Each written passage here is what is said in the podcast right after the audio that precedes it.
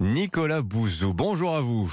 Bonjour Dimitri, bonjour à tous. Une information européen Nicolas ce matin. Trois ONG et associations Oxfam, les Amis de la Terre et Notre Affaire à tous assignent la banque BNP Paribas en justice sous prétexte qu'elle finance des énergies fossiles. Qu'en pensez oui, cette assignation se fait au prétexte du devoir de vigilance. Hein, donc cette notion est une réalité euh, juridique en France. Hein, le devoir de vigilance impose aux entreprises de prendre des mesures pour euh, veiller à ce qu'elles ne participent pas à des actions qui pourraient mettre euh, en péril l'avenir de la planète. Alors BNP Paribas est, pas la première entreprise à être traduite en justice. Hein, D'autres ont été assignées. Ça a été le cas, par exemple, de Total Energy ou Danone. Est-ce que ces assignations en justice peuvent accélérer la transition énergétique, Nicolas?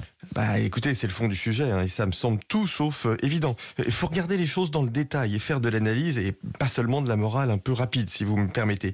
Une banque comme BNP Paribas, elle a bien dans son portefeuille des énergies euh, fossiles, mais les activités de crédit, ce sont des activités de stock. Ce que je veux dire par là, pour être tout à fait concret, c'est que si euh, vous avez accordé un crédit à 15 ans pour une entreprise pétrolière il y a 10 ans par exemple, eh bien vous avez encore ce crédit dans votre bilan. Hmm. C'est absolument mécanique. Donc ce qu'il faut regarder, c'est la progression de la part des projets décarbonés dans le bilan des banques. C'est ça qui donne l'effort en faveur de la décarbonation. Or, en 2022, BNP Paribas nous dit que son stock est à 55% bas carbone, alors qu'il y a une dizaine d'années, presque tous les crédits allaient à des projets carbonés. Ça veut bien dire que BNP Paribas, et c'est loin d'être la seule banque d'ailleurs, joue un rôle positif en matière de décarbonation. Puis Dimitri, je voudrais quand même aussi faire remarquer que certaines ONG sont loin d'être exemplaires du point de vue environnemental et n'ont pas beaucoup de leçons à donner. Tiens, mais qu'est-ce que vous voulez dire par là?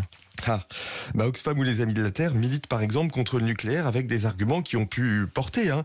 Regardez, en Allemagne aujourd'hui, un tiers de la production d'électricité se fait par du charbon, de la lignite qui émet énormément de CO2 parce qu'il n'y a plus de centrales nucléaires.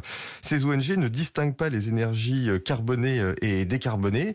Elles ont donc une responsabilité hein, dans le fait qu'on rouvre des centrales à charbon et qu'on accentue le réchauffement climatique et la sécheresse. Eh bien, vous voyez, je ne pense pas qu'il faille les traduire en justice.